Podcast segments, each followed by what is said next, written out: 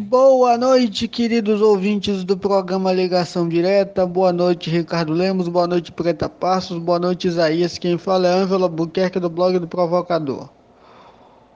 O meu comentário de hoje é um mix de vários assuntos, mas assuntos importantes.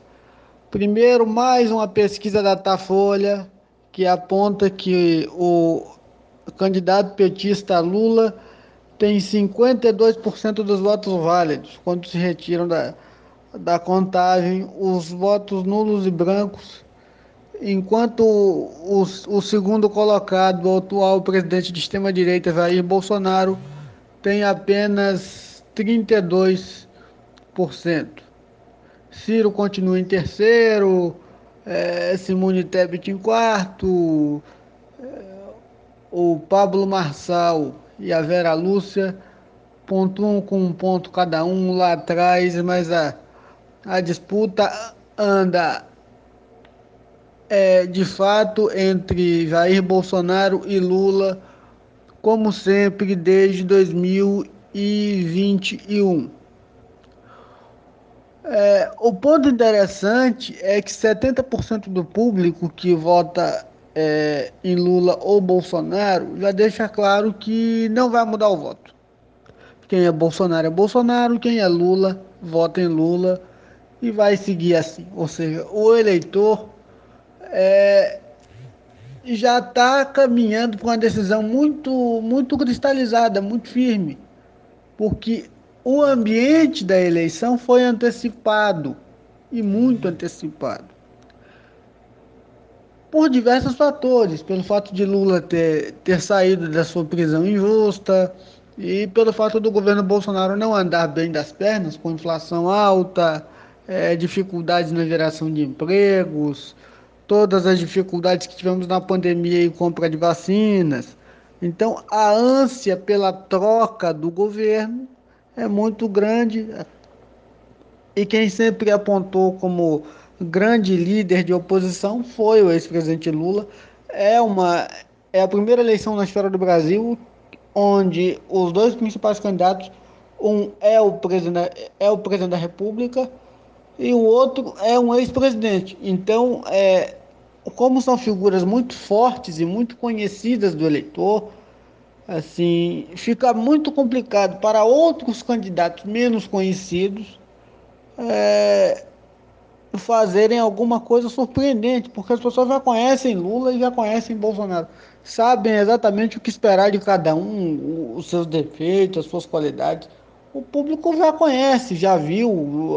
tem quem gosta, tem quem não gosta, é, é o natural. Aqui na Bahia,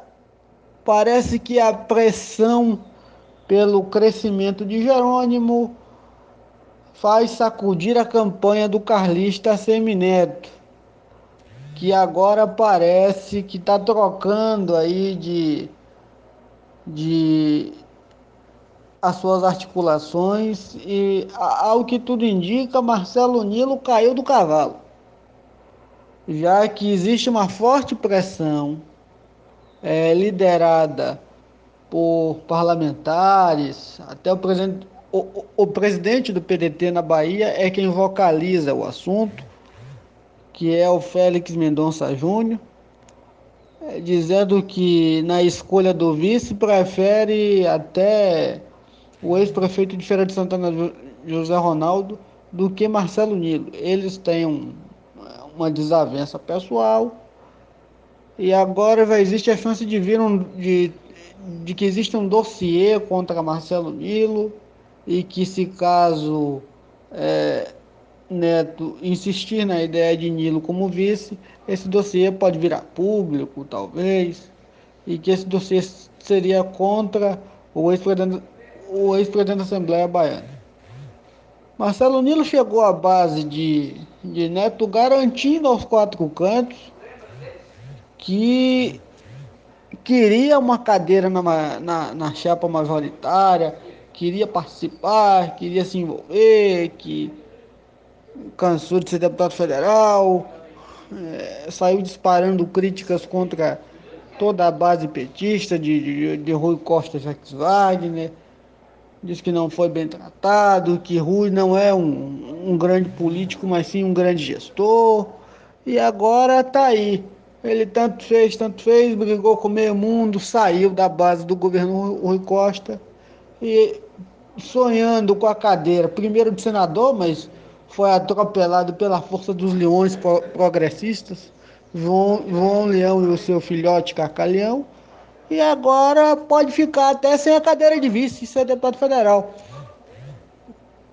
O PRB, que é um partido bolsonarista de forte base religiosa, é, sempre deixou claro que queria, que desejava muito ter a cadeira de vice na chapa de Neto. E usa a sua pressão, faz é, um esforço grande para mostrar a Neto que é importante ter o PRB na vice, só que quer colocar o deputado federal Márcio Marinho, que até tem alguns votos aí em Valença, já participou de eventos aí, tem, tem suas alianças aí em Valença, inclusive. E, e ele defende, e o PRB defende que seja Márcio Marinho, pelo tempo que Márcio Marinho tem no PRB. Márcio Marinho é um,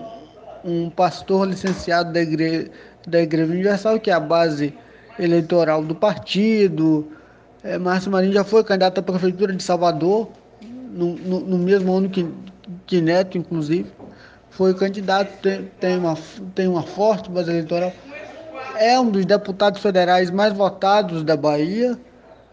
enquanto Marcelo Nilo chegou agora, e não dá para chegar agora num partido como o PRB, que já tem uma estrutura montada, e querer que seu nome seja empurrado a todo custo. É um ponto interessante que mesmo é, dando diversas entrevistas, falando bastante,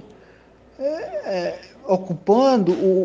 por diversos anos o cargo de presidente da Assembleia, Marcelo Nilo não consegue, nunca conseguiu ter um partido é, fiel a ele, ou que ele fosse fiel, e montar um projeto, um projeto em seu favor, fortalecer o seu nome. Tenta, e agora tenta ser candidato, mas vai acabar como deputado federal. Para o PRB, a troca de, de Marcelo Nilo por Marinho é um bom negócio, porque perde um deputado com muito voto, que é Marinho para vice, mas ganha um deputado com muito voto, que é Marcelo Nilo, muito, muito, muito, muito espaço para crescer no interior do Estado, muita condição de, de, de se desenvolver. E oficialmente o que se diz é que está sendo, está sendo discutido, vários nomes são levantados e que vamos ter que aguardar até a convenção, ou talvez depois, para resolver o nome, mas parece, ao que tudo indica, é que o nome de Marcelo Nilo subiu no telhado e está riscado do caderninho do Grupo Carlista. Enquanto isso, Jerônimo Rodrigues vai aí acertando os últimos preparativos para sua convenção, que é sábado, reafirmando sua candidatura com força total, a força de Otto, a força de Rui, a força da base do PT, para levantar a Bahia e fazer a Bahia crescer, evoluir e, e ainda mais para frente, ser ainda mais forte. Por, por aqui pelo Baixo Sul, o, o pré-candidato do PV, Marcos Medrada, ele é candidato a deputado estadual,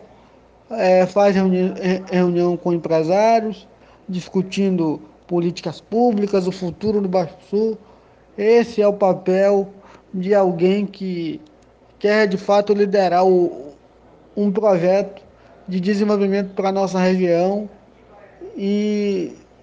a campanha dele tem crescido bastante, dá para sentir isso pelas redes sociais. E quem sabe aí nós não teremos um deputado